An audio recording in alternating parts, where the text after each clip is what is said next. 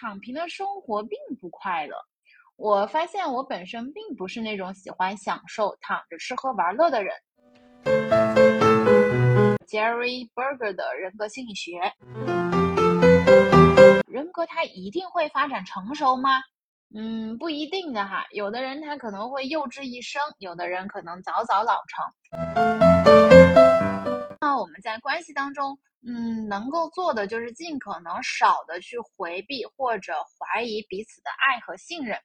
那如此一来，我们就会慢慢的变成安全型依恋，就不再害怕，不再怀疑，不再回避，用爱、信任和支持去拥抱彼此。很多时候，疾病真的就是我们自己找上门的。当你耗费大量的精力用来去敌对和愤怒的时候，心脏呢就会支撑不住。心脏病就会来找上你。当你隐忍、积压大量负面情绪的时候，虽然在人际关系上看似得到了平和，维护了你友善的人设，但是你的胸也会受不了的，乳腺疾疾病就会找上你的。哦，插一句，不要以为男孩子也是能够幸免于难的，男孩子也是会得乳腺疾病的哟。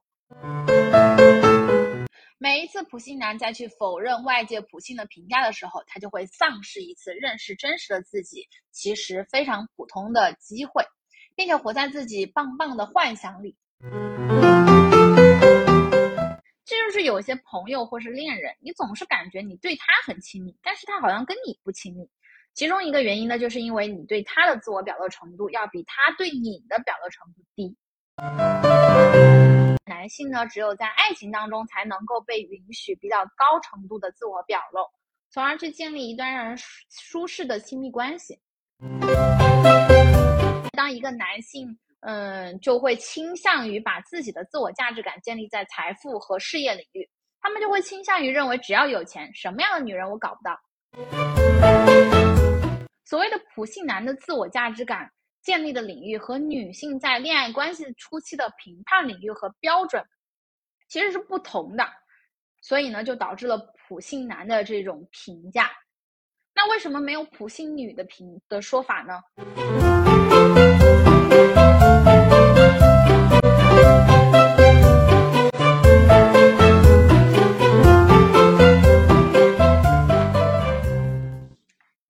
我是品酒。最近呢，我开启了关于人格心理学的主题阅读，所以呢，接下来几期播客呢都会与人格心理学相关，希望你会喜欢。嗯，我从大学一年级的时候呢，就突然意识到，我其实并不是特别了解自己是一个什么样子的人。我的世界里边呢，也很少有我喜欢什么，我喜欢我享受什么，反而呢，充斥着我应该是什么样子的，我应该做什么，不应该做什么。嗯，不知道你是不是这样子的。所以那个时候呢，我就开启了自我认知的旅程，也开始了自我觉醒的旅程。那最开始的方式呢，十分的笨拙。我每周呢都会去写一个周总结。那这个周总结的形式呢，就是我会去重点去找几件这一周发生的一些典型的事件，来去不断的深入的剖析，在这个事件的里边，我自己的心理、我自己的价值观，还有别人他的行为、他的价值观是什么。那我断断续续呢，嗯，差不多写了两年，算是初步的了解了自己大致是一个什么样子的人。但是我总觉得还不够，因为我总是想知道我为什么是这样的一个人，为什么人跟人之间的差异这么大呢？我总是在问为什么。但是呢，像我这样较真的人其实很少，外界呢，嗯，大多也给不了我答案。我大多呢，都只能去靠对比分析和不断联想各种可能性，才能够偶尔的向前进一步。也许你会好奇，我为什么如此的痴迷于搞清楚自己是什么样子的呢？我为什么是这样子的呢？嗯，我觉得大千世界无奇不有，而活在这精彩世界里边的我们呢，不可能把所有的事情都经历一遍，总归是要有取舍的。那这个就像人的精力有限，能力有限，你不可能把所有的领域都精通，你只能选择一个或者少数几个领域呢进行深入的钻研。可是这个取和舍的标准是什么呢？听社会的吗？公务员稳定，所以你就去考公务员吗？可是如果你喜欢高品质的物质生活，厌倦按部就班的生活的话，那怎么办呢？这明显就不适合你，对不对？那这两年呢，网上经常会有人去宣扬年轻人躺平，那那一段时间我确实是有一些厌倦呃重复的工作，所以呢就非常轻易的被洗脑，导致我也想躺平。这个时候呢，恰好我的工作发生了一些变动，有了几个月躺平的机会，那我就躺了呗。结果发现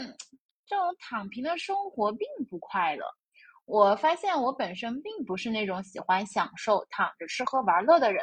我需要目标，我需要行动，我需要成就。那如果我早一点明确我是这样子的人，我就不会被外界的躺平潮流所影响，浪费几个月的时间。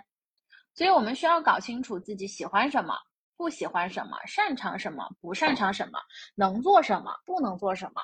才能在这纷繁复杂的世界里边呢，尽可能找到一种自己舒服的生活方式。去快快乐的生活着，所以呢，我开启了人格心理学的主题阅读，想要更加深入的去了解自己，同时呢，利用科学的方法论和工具，也能够更好的去了解他人，便于我做出准确的判断和选择。那人格心理学主题阅读的第一本呢，就是美国圣克拉拉大学心理学教授 Jerry Berger 的人格心理学。这本书呢，是美国比较经典的人格心理学教材。主要围绕精神分析学派、新精神分析学派、特质流派、生物学流派、人本主义流派、行为主义和社会学习流派这六大人格理论流派，进行了全面、系统、精辟的介绍和评价，并且呢，还去梳理了呃支持各流派观点的大量的实证研究项目。那因为我本科呢就学习过基础心理学呀、教育心理学呀、发展心理学这些。我自己课外呢，对心理学也比较感兴趣，读过一些社会心理学、进化心理学、认知心理学、创伤心理学等等，所以呢，对于心理学的基本流派呢，还算是比较了解。那这本书呢，它花了大量的篇幅呢，去讲解六大心理学流派的基本理论和实验，所以我觉得，嗯，总体来说呢，可能对我来说，呃，影响没有那么大，没有那么的有意思。所以呢，我重点会去关注呃和人格相关的部分，更感兴趣、更有更新奇的部分。那说了半天的人格，哎，你可能就会疑惑了，人格到底是个啥东西呢？通俗的来讲哈，人格可以理解成一个人的性格。科学的讲的话呢，人格呢是源于个体身上的稳定行为方式和内部过程。江山易改，本性难移，讲的就是人格的稳定性。那内部过程呢，讲的就是一个人是怎么感受、理解、判断和决定的，而这些过程呢，都是在内部完成的。我们每个人出生的时候呢，就像是一颗种子，种子里边包含着独特的、属于我们自己的人格胚胎，在后天环境和自主意识的交互影响下，人格呢会逐渐发展。这里会出现一个问题啊，人格它一定会发展成熟吗？嗯，不一定的哈，有的人他可能会幼稚一生，有的人可能早早老成，但总的来说，相对成熟的人格呢，呃，更容易做出正确的判断和行动，从而给自己去创造更适合自己的美好生活。那接下来呢，就到了我们这本书的一瓢时间啦。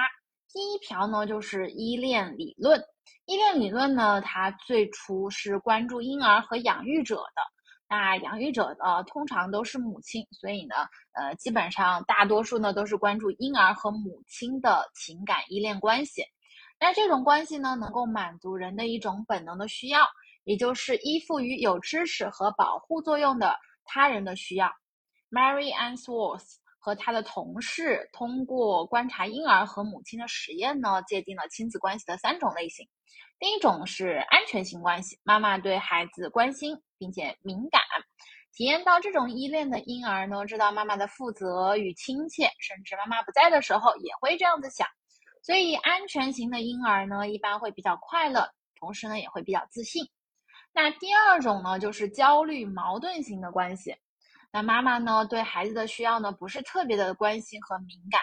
所以婴儿在妈妈离开之后会很焦虑，一分离就会大哭，啊，别的大人呢也不容易让他们安静下来。这些孩子呢还比较害怕陌生环境。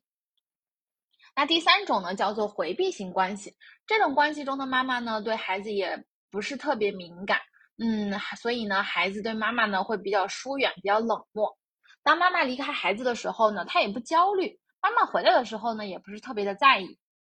那经过进一步的观察和研究，哎，依恋理论家呢会认为，不同的亲子关系从长远来看会影响到孩子以后人际关系的建立。John Bobby 认为，婴儿呢会形成一种对人际交往的无意识的心理作用模式。如果说孩子在早期的关系当中体验到了爱和信任，他就会容易觉得自己是可爱的，自己是值得信赖的。如果他的依恋没有得到满足，他就会对自己形成一个不好的印象。一个不不受欢迎的孩子呢，不仅仅会觉得自己不受父母欢迎，而且他会相信自己基本上不受任何人欢迎。相反，如果一个得到爱的孩子，他长大之后呢，哎，他不仅相信父母会爱他，而且会相信别人也觉得他可爱。后来呢，哎，有一项美国的一个全国的大样本调查呢，发现，在成人当中啊，依恋类型的分类情况呢。是百分之五十九的安全型，百分之二十五的回避型和百分之十一的焦虑型。另外呢，还有百分之五的不可分类。研究者他注意到了这些数字的意义，并且还发现三种类型的成人比例与发展心理学者计算的婴儿中安全型、回避型和焦虑矛盾型的比例非常的匹配。这一点就非常的有趣了。所以这些数据上的相似性和成人的依恋类型呢，形同于形成于童年期的这个说法是相一致的。那依恋类型对成人有什么影响呢？嗯，研究者会发现依恋类型呢会影响到我们的爱情关系。那研究者呢考察了同这三种类型的人建立起关系的特点。他们发现，安全依恋的人呢，会比其他两种类型的人更倾向于认为，他们与别人的关系当中呢，有很多的爱、承诺和信任。他们能够忽略同伴的缺点，接纳并且支持同伴。跟安全型同伴交流，会比跟回避型或者焦虑矛盾型的人交往呢，会更温暖、更亲密。他们比其他依恋类型的人呢，更喜欢在恰当的时候呢，与别人分享个人信息。而回避依恋型的人呢，因为害怕亲密，并且呢倾向于怀疑他人，他们觉得真正的爱呢不会长久，并且呢还认为电影啊、爱情小说里边描写的那些深爱在现实当中根本就不存在。因此呢，他们也比大多数人更少的对伴侣呢表露感情，也难以享受亲密。而焦虑矛盾型呢，则倾向于多次恋爱。但是呢，他们却难以得到他们拼命的追求的这种长久的快乐，他们非常的害怕失去伴侣，所以呢，他会屈从于伴侣的愿望，会尽力的去讨对方喜欢。那回避型和焦虑矛盾型的成人呢，在与他们的情人分离的时候呢，也会不太一样哈，他们也会感受到很大的压力，并且呢，焦虑矛盾型的人呢，更有可能会去爱上不喜欢他们的人。在另一项研究当中呢，研究他人员呢让呃机场休息室里边的夫妇去填写依恋类型的问卷，并且呢在他们等待别离的时候，暗中的去观察他们的行为，并且呢进行编码，比如说像拥抱啊、目光接触和亲密的坐在一起这些行为等等。他们汇总之后呢，发现安全型的伴侣呢跟预期的一样，当他们中的一个要离开的时候呢，会表现出亲密的行为。那相反。回避型参与者呢，在离别临近的时候呢，会表现出要离开对方的这种倾向、这种迹象。他们大概这个时候可能也在体验着即将与他们的伴侣分离的焦虑和害怕。因为回避型的人呢，嗯，很难给伴侣情绪支持，同时呢，在他们自己最需要支持的时候呢，也不善于从伴侣那儿寻求情情绪支持。那我们的依恋类型可以改变吗？是可以的，在一项研究当中，呃，百分之三十的年轻女性在两年的时间里边改变了她们的依恋类型。嗯，说到这里，你是不是特别的好奇你自己是什么依恋类类型呢？呃，你可以去做一下成人依恋量表 AAS。我自己做了一下，我发现我自己是属于安全依恋类型的，这跟我自己的生活经验还是比较契合的哈。因为我是一个非常善于建立、深化并且维系朋友关系的。而恋人关系里边呢，我其实也还比较正常吧，就是表现也还不错。嗯，我之前其实也有谈过回避型的呃这种恋爱，跟回避男谈过恋爱哈。嗯，就跟我们前面这个研究者说的其实也挺差不多的。他会比较难以给我情绪支持，同时呢，当他自己需要情绪支持的时候，他自己不好过的时候，他也没有办法很清晰的、很明确、很直接的去向我来去寻求情绪支持。所以大多数时候，可能呃，好像感觉并没有在谈恋爱一样，可能只是在相处，并没有在谈恋爱，很难感受到亲密。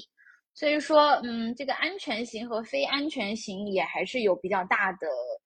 呃，对于情感关系的这种亲密程度还是不太一样的。所以呢，呃，如果你是属于呃回避型的，或者说是焦虑矛盾型的，哎，可以去尝试着更安全一点。嗯，也不要害怕哈，因为前面我也提到了，我们是自己是有能力、有机会来改变自己的依恋类型的。这本书虽然没有提到具体要怎么改变自己的依恋类型，但是我们可以从这个依恋类型的划分来去看到，安全型和非安全型依恋类型的根本差异其实就只有一个区别：安全型呢倾向于认为自己是值得被爱的，是值得被信任的，同时也会认为关系里边是充满着爱和信任。而非安全型呢，他们就会倾向于认为自己是不值得被爱、不值得被信任的，或者说不相信对方是爱自己的、是信任自己的。那么我们在关系当中，嗯，能够做的就是尽可能少的去回避或者怀疑彼此的爱和信任。那如此一来，我们就会慢慢的变成安全型依恋，就不再害怕、不再怀疑、不再回避，用爱、信任和支持去拥抱彼此。那第二条呢，就是特质流派关于 A 型性格的研究。嗯，几十年前呢，医学专家他发现呀，这个心脏病患者呢，与没有心脏病的人相比，他们会表现得更加的主动，精力呢会更充沛，而且更具支配性。这种人格呢，被称之为是心脏病易感行为方式，也就是说，容易得心脏病的一种人格。在今天这个这个人格维度上呢，被称之为是 A 型人格。典型的 A 型人格呢，有克服困难的强烈冲动，努力的达到目标。他们喜欢竞争、权力和受人瞩目，但是呢，也容易被激怒。他们不喜欢浪费时间，而且呢，喜欢以有激情的高效方式做事情。那与之相反的人格呢，称之为是 B 型人格。典型的 B 型人格的特点呢，就是比较放松，不急迫。他们偶尔呢也会努力工作，但是呢，不是以 A 型人格那种冲动的、富有激情的方式工作。也不会像 A 型那样追求竞争或者激动的感觉。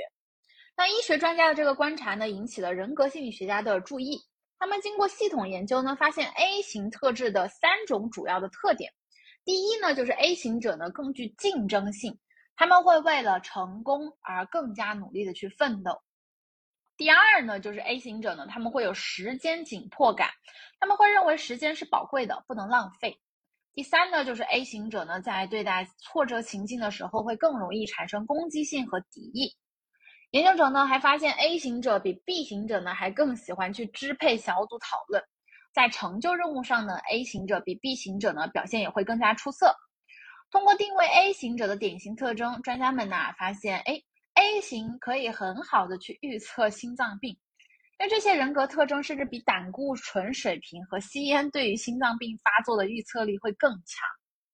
但是啊，到了二十世纪八十年代，几个研究呢又发现 A 型行为与冠心病之间呢只有低相关或者零相关。冠心病它其实是心脏病的一种，这不就跟前面的预测出现了矛盾？所以这一矛盾呢，就促使研究者们去寻找 A 型人格当中的有毒成分，到底是哪个成分有毒？那大量的证据呢，就指出敌意成分是罪魁祸首。敌意性高的人呢，不仅有暴力倾向，而且呢，有的人还专横霸道，甚至他们对每个人经经历的这种日常的小挫折和不方便，都会有比较过激的反应。他们对于呃极其微小的烦恼，都会表现出对抗、暴怒、粗鲁、乖戾、不批评和不合作。那我们有时候称这些敌意强的人为急脾气，因为要让他们发脾气呢，不用费吹灰之力。那研究者有时候呢，会把这种特质呢称之为是愤怒或者攻击性，但是呢，一般还是会称之为是敌意。愤怒和敌意分数比或可以比较好的去预测冠心病，同时呢，还会去提高哮喘呐、肝病啊。关节炎发生的可能性。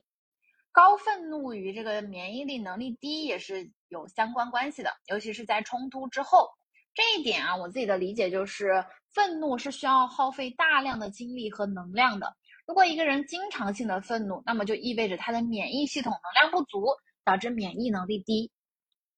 所以说，嗯，主要让人生病的是过高的敌意和过高的愤怒，而不是 A 型这一类人格哈。那些不断让自己面临挑战、喜欢在午饭的时间工作的工作狂呢，并没有早早的突发心脏病。这些人只要不会因为小小的停滞和挫折而搞到烦恼的话呢，他们很可能是健康并且能干的。那我自己在看这一部分的内容的时候呢，会觉得自己有一些些的偏向 A 型人格，而且小的时候我是高愤怒的，但不是高敌意的。所以很担忧自己以后是不是会得心脏病，哈哈。但是呢，人格特质呢跟健康之间的跨学科研究中，确实让我觉得非常的神奇。但是想想呢，嗯，又觉得挺有道理的。因为敌意和愤怒其实都是非常极端的情绪体验，而极端的情绪体验呢，必然会消到消耗更大的能量。而我们人类所有的活动所需要的能量呢，都是从心脏的跳动。输血到全身各处来去实现的，那么必然会存在一个能量支持的限度。我们可以偶尔的超负荷运转，就像机器一样。但是如果我们经常性的超负荷运转的话，身体也会受不了呀，自然就会生病。这让我联想到我自己的一个生活观察。那我以前呢听到一个段子，叫做“进一步海阔天空，退一步乳腺增生”。最开始的时候我还不太以为然哈，只是当段子听。但是呢，逐渐发现身边很多女生呢，真的在工作之后不约而同的就患上了乳腺疾病，像我的上司啊，我的前上司啊，我的大学好朋友啊，还有其他听说的同事，都患上了这些乳腺疾病。而且我发现他们都有一个共同特点，就是他们会尽可能的隐忍负面情绪来回避冲突。那结合这本书里边所提到的高敌意、高愤怒与心脏病高度相关。那我们可以大致推断出来哈，不是科学家的研究哈，是我自己的推断哈。很多时候疾病真的就是我们自己找上门的。当你耗费大量的精力用来去敌对和愤怒的时候，心脏呢就会支撑不住，心脏病就会来找上你。当你隐忍、积压大量负面情绪的时候，虽然在人际关系上看似得到了平和，维护了你友善的人设，但是你的胸也会受不了的。乳腺疾疾病就会找上你的哦。插一句，不要以为男孩子也是能够幸免于难的，男孩子也是会得乳腺疾病的哟。所以男孩子也不要过度隐忍，保持身体健康呢，不仅仅是老生常谈的多出不多吃蔬蔬菜水果，多运动。保持身体健康呢，不仅仅要多吃蔬菜、多吃水果、多运动，在情绪上呢，也要去学习小乌龟，不以物喜，不以己悲，才能活得久嘛。第三条是卡尔罗杰斯的人本主义。那呃，罗杰斯呢认为人的本性呢就是要努力做到因满足个人生活而保持乐观的态度。他把达到这一目标的人呢称之为是心理健全的人。那心理健全的人有什么特点呢？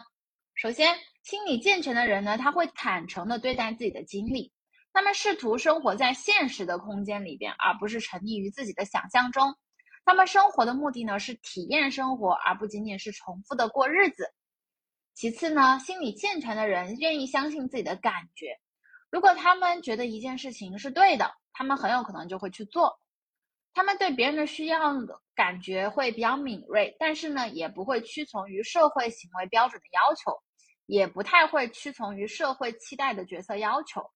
而且呢，心理健全的人与其他人相比，也能够更加深刻。而敏感的体会到自己的情感，包括积极的，也包括消极的情感。只有这样，他们才能够接受和表达自己的愤怒，或者说做其他的事情来使自己摆脱某种情绪。也正因为这种敏感性，心理健全的人才能够更有精力的、更丰富的生活。每个人都会遇到让自己焦虑和痛苦的事情，心理健全的人呢也是一样的哈。但是呢，在罗杰斯看来，我们一般呢都是接触到哎跟自己的自我认知不一致的信息的时候呢，会感到焦虑。嗯，比如说，你认为你自己是一个大家都喜欢的平易近人的人，结果有一天突然听到有人说：“哎呀，他很讨厌你，他觉得你是一个非常讨厌的人。”那这个时候你会怎么想呢？你可能会焦虑，会反思：“哎呀，我自己到底是哪个地方做的不好，给人留下这么糟糕的印象啊？”但是一个心理健全的人，他首先会去接受这个人。嗯，这个有人不喜欢自己的信息，并且考虑一下这个新的信息，然后把它纳入到自我概念当中的一部分，他的自我概念就会从我是一个平易近人、讨人喜欢的人，变成我是一个平易近人、讨人喜欢的人。但是呢，这并不意味着每个人都会喜欢我，总会有人不喜欢我。心理健全的人，他能够非常轻易的做到这种适应性调节，但是对于很多人来说，他们很难去接受这个新的信息。而且这种新信息呢，会让他们感受到十分的焦虑，并且呢，如果这个信息对自己的自我概念的中心部分构成了严重的威胁，那么这个时候的焦虑就非常的难克服了。于是呢，我们就会开启防御机制来去应对焦虑。那最普遍的防御机制就是歪曲，更极端的情况下，甚至我们会去否定这个新的信息。歪曲和否认虽然可以在短期内进行有效的降低焦虑，但是这种焦虑的缓解啊，它并不是没有代价的，它是需要付出一定代价的。因为我们每一次使用防御机制的时候，我们就丧失了了解更真实的自我和世界的机会，所以我们离真实的生活就越来越远，甚至严重到有人会把现实跟幻想混淆在一起。比如说，我们常常调侃的普信男，明明很普通，但是他就是莫名很自信。这里的普通其实就是外界真实的评价，而普信男却不觉得自己很普通，他们觉得自己非常棒，所以才会自信嘛。所以每当别人，尤其是女孩子评价他普信的时候，他就会倾向于否定这种负面的评价，并且去攻击女孩子物质、挑剔等等。每一次普信男再去否认外界普信的评价的时候，他就会丧失一次认识真实的自己其实非常普通的机会。并且活在自己棒棒的幻想里，但是呢，一个心理健全的男生，他就会搞清楚，哎，自己的缺点到底是什么呀？到底哪里普通了呀？去承认自己的短短处，并且呢，试图从这个缺点当中进行学习，想办法让自己不再普通。那从这个普信男的例子当中呢，我们可以看到，接受真实的自我，承认自己的短处是多么的难能可贵，同时呢，也是多么可贵的事情。我们自己呢也遇到过很多类似的事情，我们也都会知道很难去承认自己的短处，很难去接纳我们自己不喜欢的那一面。所有人都会这样子。那为什么人们都会比较难接受那些与自我概念不协调的信息呢？罗杰斯的回答是：多数人都是在有条件积极关注的环境中长长大的。大多数父母呢都只是在孩子们满足了他们的期望的时候才会去爱孩子。当父母对孩子的行为不满意的时候，他们就会收回他们的爱。孩子们慢慢就懂得，只有做了父母想让他们做的事情，才能够得到父母的爱。那孩子们需要的积极关注呢，是以他们自己的行为为条件的，这就是所谓的有条件的积极关注。那这种有条件的积极关注的结果，就是孩子们慢慢的就学会了抛弃了他们自己的真实情感和愿望。而只是接受被父母夸奖的那一部分自我，他们拒绝接受自己的弱点和错误，最终孩子会变得越来越不了解自己。但实际上，孩子们在与其他人互动过程当中，不可避免的会展露自己啊，会展露真实的自己。所以呢，当他人做出负面评价的时候呢，他可能就会倾向于否认和继续忽视，于是他的人际关系呢，就很有可能会出现问题。只有当这个问题足够大，大到让孩子充分的意识到他自己没有办法去否认和忽视他自己的缺点，他就只能够非常痛苦的去接纳自己的弱点和错误，并且呢，去花费巨大的努力之后，他才能够变得更好，才能够去修补他的人际关系问题。那我们怎样才能够完全的、充分的接纳自我？这里的自我呢，包含自己的优点。和缺点，而且是所有的优点和缺点哈。那在罗杰斯看来呢，我们需要无条件的积极关注，来接受人格当中的所有方面。在无条件的积极关注当中，我们知道自己无论做什么都会被接受、被爱。想起我的一个好朋友告诉我的一句话，就是我们上期的嘉宾哈是阿和，阿和呢让我自己呢重复了这一句话三遍，同时呢他自己也重复了这句话三遍，就是在被接受之前我已经被接受，在被爱上之前我已经被爱。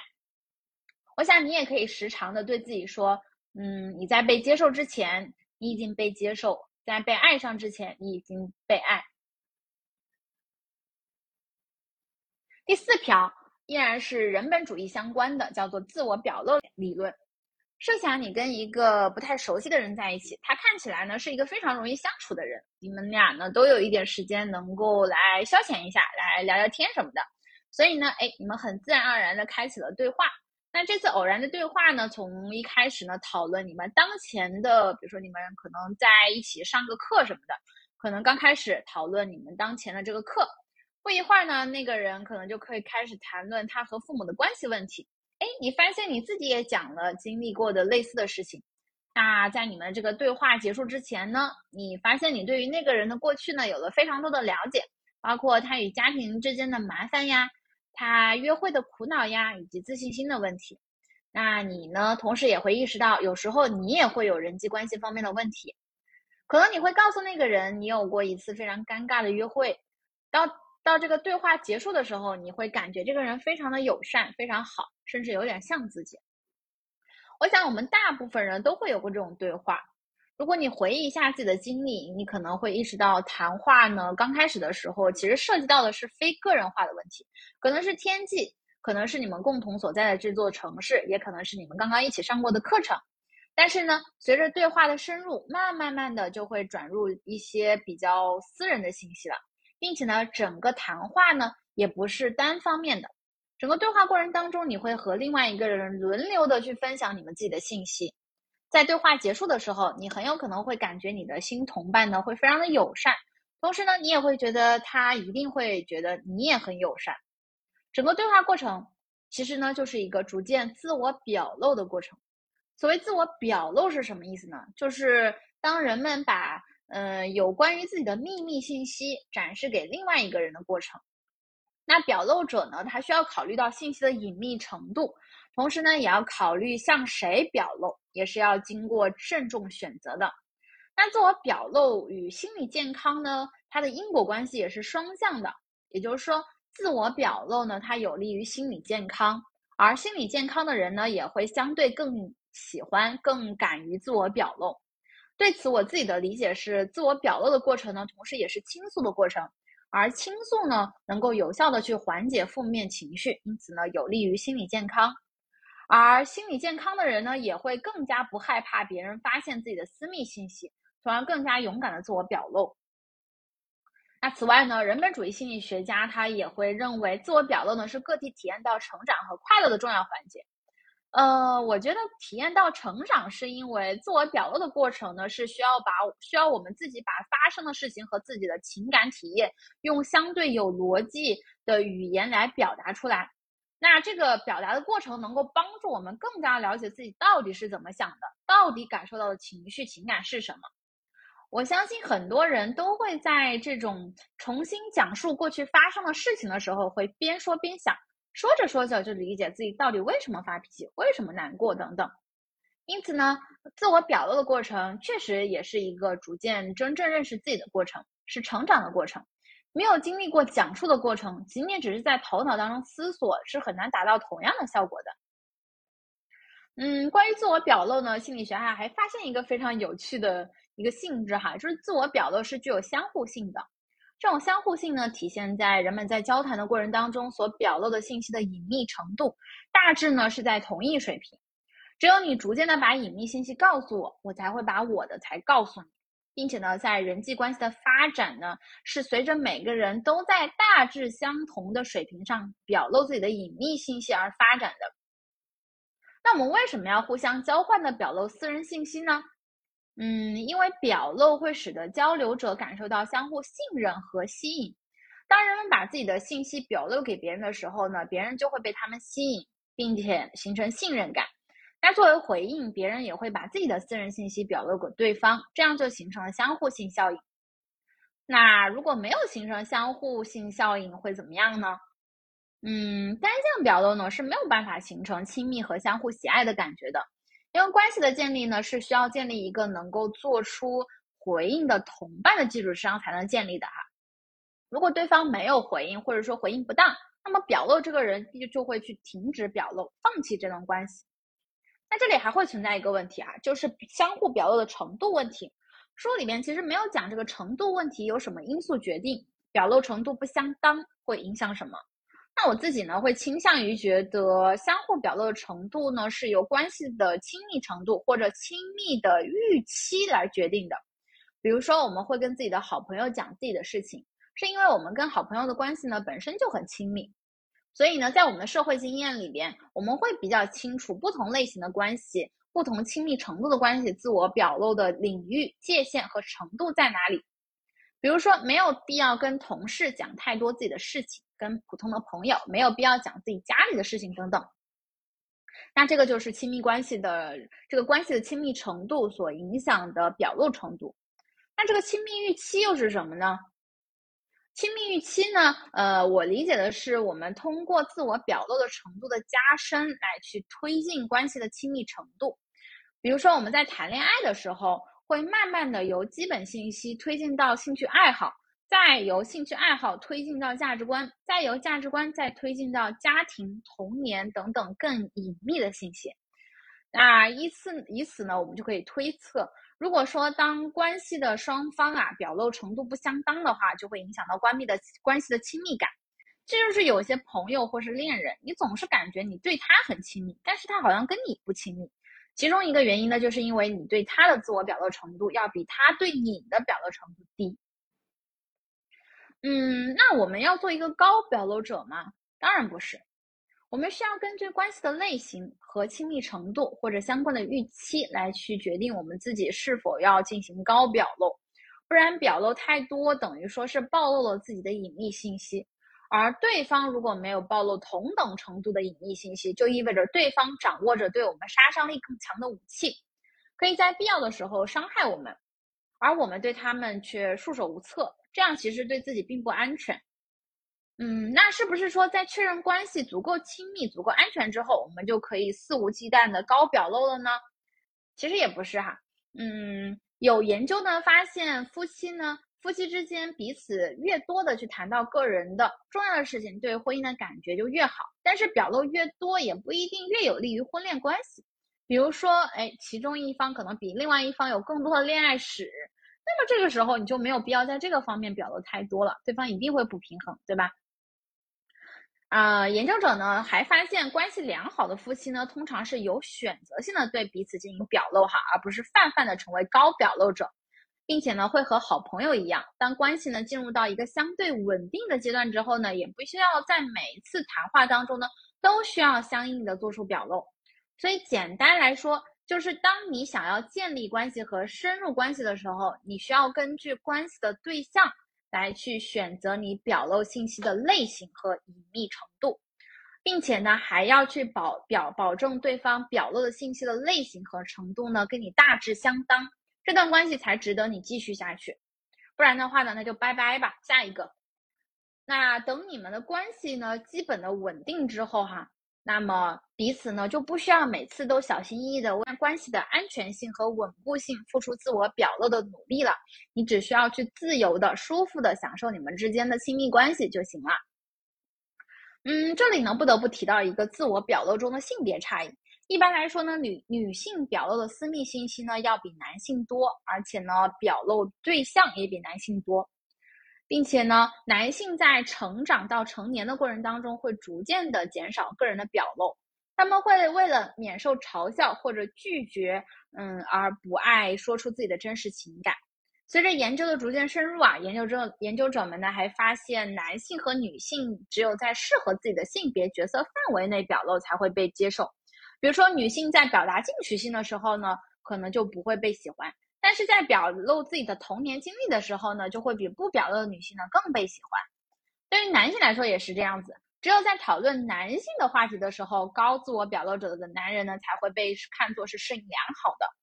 那看到这里，我就理解了之前听复旦教授沈一斐讲到，在我们的社会文化里边，男性比女性更需要爱情。我想其中一个原因可能就是男性呢，只有在爱情当中才能够被允许比较高程度的自我表露，从而去建立一段让人舒适的亲密关系。但是女性呢，不仅可以在爱情当中，还可以在亲情中、友情中，甚至可以在比较亲密的邻里关系当中去建立亲密程度很高的关系。所以，女性相比于男性来说，并没有那么的需要爱情来感受到关系的亲密。那我从这本书里边咬出来的最后一条是自我价值组合这个概念。自我价值组合呢，关系到我们整体的自尊。而整体自尊呢，就可以理解成我们自己进行整体性的自我评价，来决定，哎，我自己是一个很棒的人，还是一个很糟糕的人。我们来评价自己的整体自尊的时候呢，会经过两个阶段。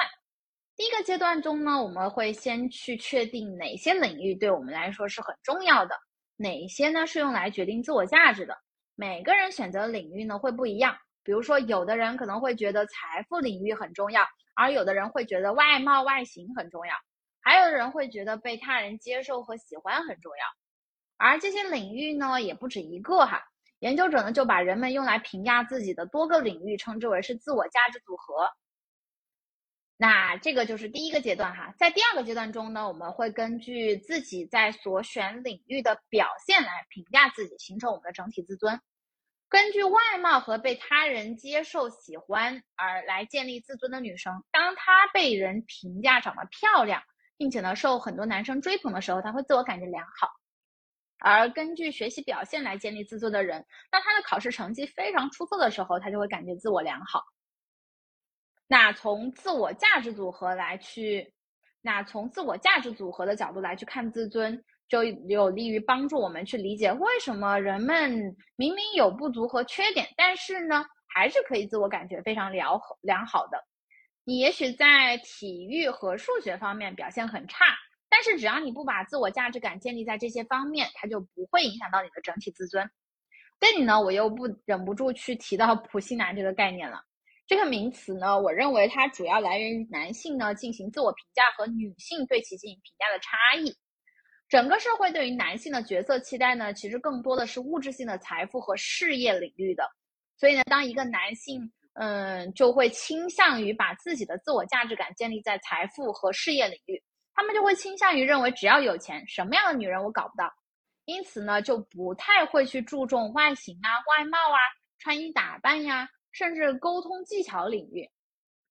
而社会对于女性的角色期待则更多的是外形、外貌和性格领域的。所以，一个女生呢，就会更加倾向于把自己的自我价值感建立在外形、外貌和性格领域。那女孩子们呢，可能会更倾向于认为，只要长得好看、会打扮、条身材好，就能够去找到条件更好的男孩子结婚，过上美好幸福的生活。但是，男性和女性呢，在相识的初期建立恋爱关系的时候，还没有到后面的婚姻关系的时候。影响初期恋爱关系的因素当中，更关键的是外形、外貌和两性社交技能，外加一些不多的物质基础。所以，女性在初期交往过程当中对男性的评价标准呢，和社会以及男性自身对男性的评价标准呢是不一样的。这里呢就会出现男女两性对于男性的评价差异。男生可能会觉得自己有有房有车有稳定工作就很棒棒的。别的男人还没房没车呢，于是就很自信。但是女生会觉得这男的情商太低了，长得也不好看，身高也不是很高，还理直气壮的想要我倒贴，都还没到谈婚论嫁的那一步呢，想什么呢？你看，所谓的普信男的自我价值感建立的领域和女性在恋爱关系初期的评判领域和标准其实是不同的，所以呢，就导致了普信男的这种评价。那为什么没有普信女的评的说法呢？这里呢，就是因为男女两性对于女性的判断领域和标准是一致的，都是要更年轻、更漂亮、身材更好。而且呢，不仅是在恋爱阶段，就算是在谈婚论嫁的阶段，男性和女性呢，也都是希望女性是年轻、是漂亮的。当然，我这个地方也不是说唯一的判断领域和标准哈，只是以这个做例子来说明这个概念的差异。那这个自我价值组合中的领域是怎么选出来呢？刚刚在讲普信男的时候有提到一点，就是社会文化因素。社会文化会对个体产生一种期待，比如说咱们东亚文化呢，就会希望你是一个能舍小家为大家的人，比如说会希望男孩子能够承担更多的责责任，希望你去做一个聪明的，能够为国家做出巨大贡献的人。除了社会文化的因素之外呢，嗯，还有我们个体的因素。我们会倾向于把自己做得好的领域去纳入到自己的自我价值组合当中，